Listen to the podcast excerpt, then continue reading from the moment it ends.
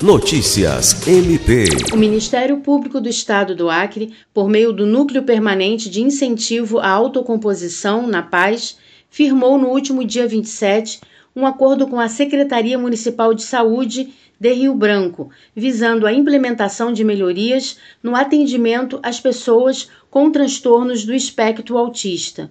O acordo é resultado das ações do Grupo de Trabalho na Defesa dos Direitos das Pessoas com Transtorno do Espectro Autista, formado por procuradores e promotores do MPAC, criado a partir de demandas trazidas por mães de crianças com transtorno.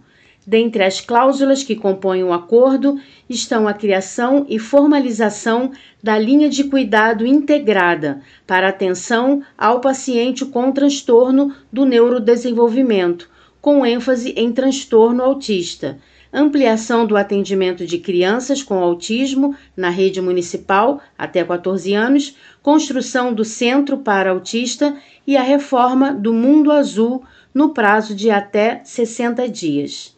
Lucimar Gomes, para a Agência de Notícias do Ministério Público do Estado do Acre.